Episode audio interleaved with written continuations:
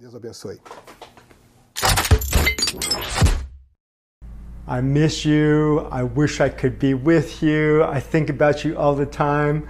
You know, it's literally when I think about Brazil, Brazil's in my mind, it's in my heart, and then sometimes I feel it's even in my stomach. You know why? It's because you know how much I love Pão de Queijo, right? If you follow me on Instagram, you know I'm making it all the time. I take pictures of it because I love it so much. I eat it often. So at some point in time during the week, Pão de Queijo is in my body. Anyways, again, like I told you before, I feel Brazilian and I feel I I understand a lot of the pain or a lot of the struggle that you may be going through. And I have a word for you that's been in my heart for a while. And I've been wondering how to, to codify it, to put it together. And it, it came succinctly to me in this past week. So, you know, a lot of us, if you're like normal people, you want to go back to the norm again. You want to get back to the routines. And so you'll see leaders, you know, whether they're pastors or business leaders or school leaders, we're trying to make it as normal as before the pandemic. But the question is are we supposed to go back to the norm? Or is there something more that God wants us to experience? And I believe that's true. When you think about this period of time, usually we just think negatively, but think about all the positive things that have happened. We've learned how to cook, like pão de queijo, and I've learned even how to make carrot cake. Not as good, I'm sure, as Sidney, but I learned how to make some pretty good gluten free, from scratch cake, and my friends love it. And then I've also learned how to make bread. I've even enjoyed during this time how to like washing dishes.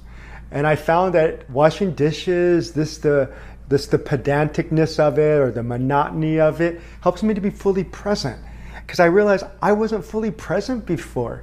You know, I was so future oriented a lot that I would stay busy thinking about the future even when I was in a current activity so much to the point I couldn't enjoy the moment.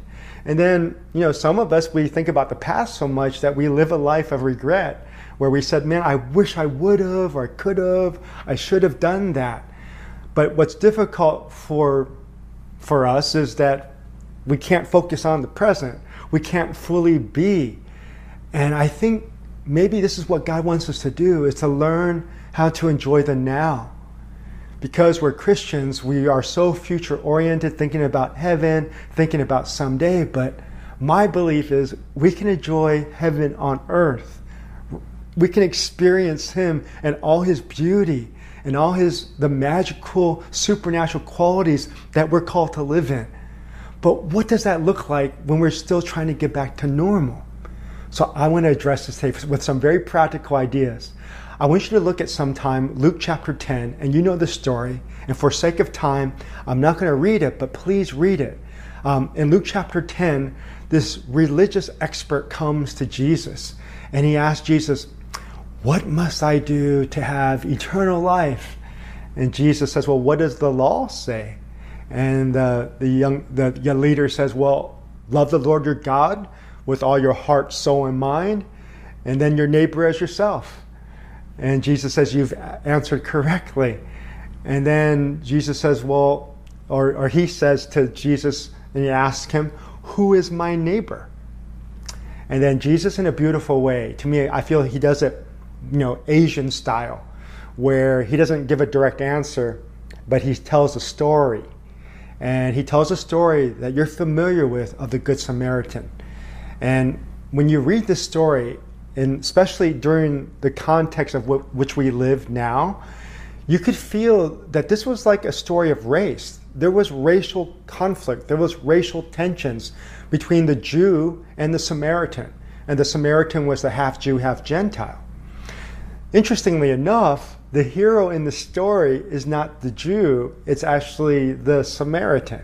Because the Jew is the one that got robbed and beat up and stripped of his clothes and was ready to die. But then what do you see happen? You see a religious leader coming down the road and he sees uh, the one who has been hurt, this Jewish man, and then he walks to the other side of the road. He has work to do. He's just still doing his routine. He's going to go forward with it and not stop. He's going to choose to, to not be disrupted. The second person you see is, is still another religious person. It's not someone at the top of like the religious hierarchy, but someone like in the middle. It's an assistant in the temple. And this person stops and sees, but then also decides to pass by as well.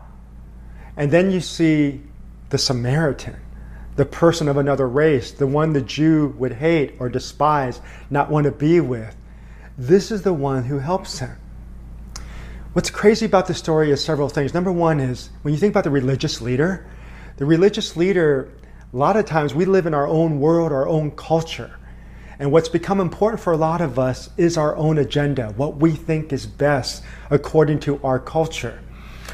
But when these things are happening around us, we don't stop, pause, and try to see what maybe God is saying to us. And I think this is what's happening with many of those who follow Jesus today, and even churches and church leaders, is we're so caught up in doing church again, where we go back to the norm of our Sunday services, our singing together, and then our small groups, Bible studies, if we're more serious about Jesus, that we're not paying attention to maybe a larger thing that God wants us to see. Some of the most dangerous people I believe in the world are people who are, religi- are religious, who are Christ followers, and they argue for their actions based upon their religion. And when many times not a relationship with God. The same thing happened with the temple assistant. But what was different? What was different about the Good Samaritan who was the hero of the story? Well, the Good Samaritan, he stopped he allowed his plans to be disrupted. And he paused long enough to help the man and bandage his wounds. He then stayed longer where he put the man onto his donkey and they took him to an inn where he continued to take care of him and stayed the night with him. And then he even left m- money for the continued help of his healing. And then he told the innkeeper, if there's any more things this man needs, I'm going to be coming back and I'll stop again to help him out. I love this. You see, this is what I believe that God may be calling us to do wherever we, we are as a church or as a company or as an organization or even our own families and friends. Maybe the thing to do before we try to rush back and get to normal again is possibly see what God's trying to say we're supposed to change. And I know one thing I think He wants us to maybe change is how we view worship. We've reduced worship, if we're honest, to the sermon by one person, to the singing we do together, and to our small group Bible studies. When, if you think about it, it's so much more every one of us, you know, who know the church and have been involved in it, know that our our models of church are built upon Luke 10, that we're supposed to love God, the vertical relationship, and love our neighbors. Everyone says that's why we exist. But again, we've reduced this type of worship with God and our interaction with man as just kind of something that's in a box, something that's centered within an organizational church, which is not bad. We all love to sing. We all love to hear a great sermon by one person. And so we can continue that. But I would also say there's something more. What is the more that worship should look like? And does God talk about that? I say, yes, He does. In the New Testament, Jesus talks about how He's come to, to give freedom to the oppressed. Also, we know in Isaiah 58, He tells us this, this worship of religion where we just fast and we pray is not many times real worship, but what he advocates as real worship is to love the widows, to love the poor, and to take care of those who've been imprisoned, those who've been excluded. And then if you go to James chapter 1 verse 27, he tells us what true religion is, which is again to love the widows and those who've been hurt or oppressed. This is what? This is justice. So I think the broader definition of worship isn't simply what we do on Sunday during two hours of time, listen to one person preaching a sermon and then singing songs that only really we know, we know but not our coworkers or people in our neighborhoods. And it's more than just maybe having a Bible study uh, with our same group of people every week. You know what worship also is? It's justice. It's, it's about action. It's about doing something outside the walls. So, what if this definition of worship could be 24 7? What if it could be every day? So, just as much as we get inspired during our services on Sunday, we could be inspired Monday through Saturday. And we could be energized by our work, by our interactions with individuals. What if we didn't feel like we had to preach or to sell anything, but just be alive with Christ? What would it look like if we're not religious or feeling like we have to memorize something that's not really what is our own words or try to put together a package so people would buy it?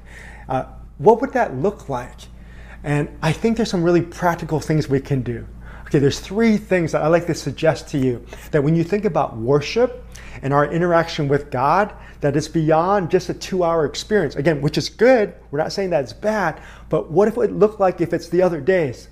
Three things I want you to consider and pray about. Number one, our worship, when we think about justice and we think about our relationship with God, can be these three categories. Number one, communion. Communion. Jesus said, you know, before he left at the Last Supper, he says, you know, do this in remembrance of me. You know, take the bread, take the wine.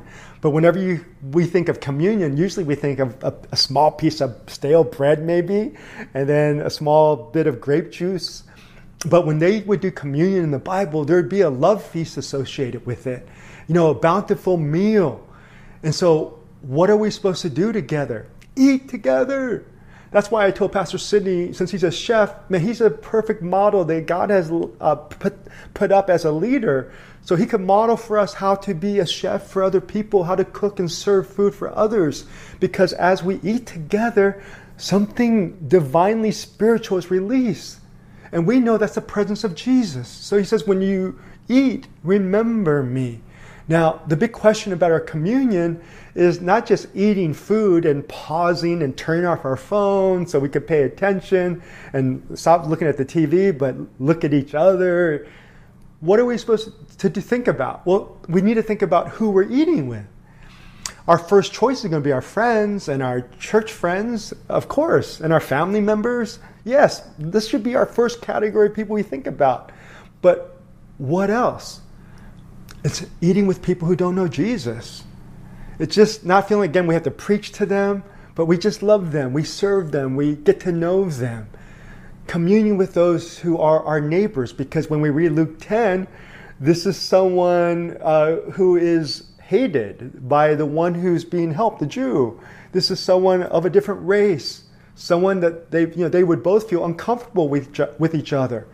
But the Samaritan, he disrupted his plans. He didn't go back to his normal business. He stopped it for that period of time just to love that one. So, in the same way, we need to sit and have communion.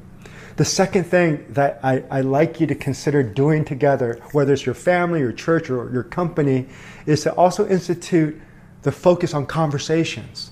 Well, conversations about, about what? Well, our stories. You know, when we think about listening to God, we commonly think about, again, a sermon or maybe, you know, reading the Bible, which is really true. And then sometimes I find maybe 10% or less will hear a voice from God. Others may see visions and dreams. These are all really great ways God speaks to us. But you know how I think God will speak to us that we, we, we don't really use this muscle that much? I think God will speak to us through our eyes. As we observe, and then as we touch people and we interact with people and are physically present with them, He will speak to us through the people in our lives. And then if we'll take the time to have a conversation where we hear their stories, then God gives us guidance into the steps that we're supposed to take. Remember that we are all made in the image of God. So we carry his likeness, which is his character, his energy. So to me, the people around us are like windows into God's heart. So as we're interacting with the humans around us, and remember, God tells us to do that all throughout the Bible to encourage one another, to love one another, to make sure we're not forsaking the gathering of ourselves together. He encourages us to be with each other. Why? It's because we start to understand God's heart Eh, as we get to relate to people. But specifically, what are we supposed to do? Listen to each other's stories. Let's see one another's stories as sermons. Yeah, literally, as you hear a person's story, it gives you insight, just like many times you'll even get during a message. So it's not just one person that we have to listen to, it's the people around us. It could be our children, it could be our family, it could be our friends. And again, people we don't even know, as we get to know them, God will speak to us. So God will speak to us, and we need to have conversations with people around us, people not like us, meaningful ones where we share stories. But also, we need that solitude with God, right? That conversation with the Lord where we're just mostly listening so you don't feel bad because sometimes we're thinking, I have to pray for this long and I have to get all these words out. When no, it's, it's more important just to listen to see where God's fingerprints are. What's He doing in your life? And then try to ascertain that and then you respond to that. And then it's important to look at your surroundings, right? To have this conversation. As you're looking at people around you, as you're looking at your own life and solitude, as you're interacting, what happens is your surroundings also start to paint a picture. This is the situation you're living in, like the pandemic or the racial injustice. If you look at the surroundings of this moment, God is helping us to see where there's been so much inequity, so much pain historically in our nations, whether it's Brazil or America or Asia, wherever it is, there's been these inequities of people who've been oppressed, who've been like that Jewish person who's been left by the side of the road, but we just kept doing our thing. We want to go back to normal, our same culture. And I think God said, No, if you're really going to love me, it's just as important. If you're going to love me, you got to love this person who's by the side of the road. This is how we worship. It's not just simply on a Sunday morning during two hours, it's loving the people in our neighborhoods, people in the streets. So, you know what this tells me? That there's actually like a sound in the ground. Not only a sound in the sanctuaries of our churches, but there's a sound in the ground to be heard. That as we walk the streets like Jesus did, we can hear his voice. We'll start to see his presence and feel his presence. And then life gets so much more exciting where you don't have to wait till just Sundays. You can live it every day. So, what do we do? It's about communion. Let's start eating together. Let's plan that in church where we're spending time together. And I know some of your churches are already doing this, but not again just with our own people. Let's let's train and show people how to do it at church, but how to do it in their own homes or in their company uh, lunch rooms. How do they they they make sure that people are intentional about that? And secondly, Make sure that we're having conversations with people that are close to us, but also people that we don't know. Not trying to witness like we typically are, where we're preaching at people, but more importantly, exercising these other muscles, not with our lips, but with our bodies, our arms, and our legs. Let's show people with our life. Let's demonstrate the love of God without feeling like we have to persuade anybody because that's not our job. That's the Holy Spirit's job. So, communion, conversations. And the last one to me is so critical it's generosity. Let's activate generosity. This is how we worship God. Because as God's given to us, like it says in Genesis 12, as He blesses us, it's just a natural response to bless others because we start to overflow so, you know, as we listen to God, as we experience Him and have these conversations in solitude and with people, and we feel overjoyed by God, what happens, our cup is so full. We're so full of joy and grace, and we feel this abundance that we want to give it back. And this is really what we have to do right now in our society, not only just in our church buildings, but we have to do this in our workplaces, our neighborhoods. We have to be generous. So, what does that generosity look like? You know, I think it'd be as simple as, you know, as you walk the streets of your cities, as you check out and see what's going on, God will burden you with both the things that are broken and the things that are beautiful. And as you're responding to that, He'll show you and develop creative ideas of how you can love people very practically. For the Samaritan, it was so practical, right? He met the immediate needs. When he was there, he saw the person was hurt. So he just took care of it. T- took care of it. He didn't preach to him a sermon. He didn't tell him to sing some songs. He didn't tell him to come to a Bible study. He loved him. The best way he could express God's heart was to love him, to stop, to disrupt his plans, because the greatest treasure we can give, the greatest investment that we can be generous with is our time. So as we take time and we disrupt our plans and we disrupt our regular routines, what happens is we start to worship God by our loving actions. If you look at James, you know, he talks about this. He says, faith without works is dead. So again, our our worship is not simply with our heads and a belief, it's it's going to demonstrate itself by the activity of our other muscles beyond our lips and our brain. So generosity. The other things we could do that would be so fun is, you know, there's going to be some coming economic hardships that are even more hard than right now as robotics comes to into play and people are going to literally lose their jobs. So our churches need to create not only internships like for pastors and missionaries, but how about residencies? And what if we do this even in our companies where we create incubators and residencies for people as they pivot and they're trying to develop a new mindset, a holistic mindset, a spiritual one of how to engage the world, but we also practically help them with their personal lives, relational lives, and their work lives. What if we had an intentional effort to create incubators and residencies for our own family members in our church or our network or our communities? Now, wouldn't that be amazing? You know, I encourage some of the companies I work with to do this. So they're doing that now. They're creating incubators focused on brown and black and Asian people. I love it.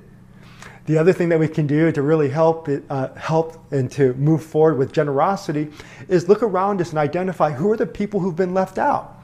In America, they've been the brown, the black, and the Asian people. And so, what do we have to do to change that? Well, we have to systemically change that, right?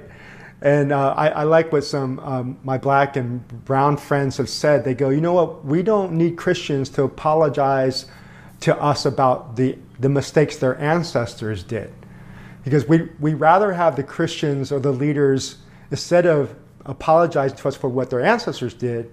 Why don't they rebuild and reimagine the systems that their ancestors built? And then create something new that would give everybody access, everybody justice. I love that idea. You see, for us to really change, you know, and to be generous, we have to look at our power structures within our own uh, companies and churches. Like who's a part of our staff, who's a part of our boards, who do we have in the incubator, the residency, and the internships of our of our institutions? Who are we intentionally trying to reach out to that don't have access to the resources we do, that are culturally not like us, like that Jewish person? How do we do that?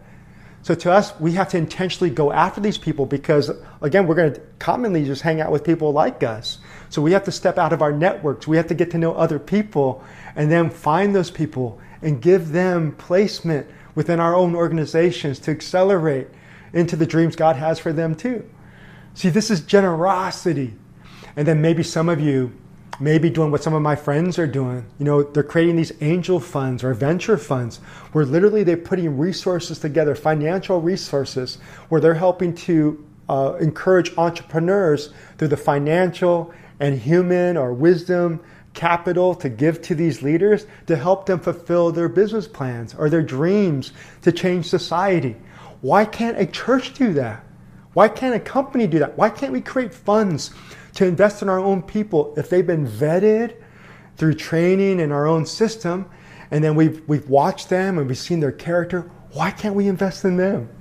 You know, I tell people we do this all the time, and I think I mentioned this before in Alphaville that, you know, we, we invest in pastors and missionaries, we have a missions budget.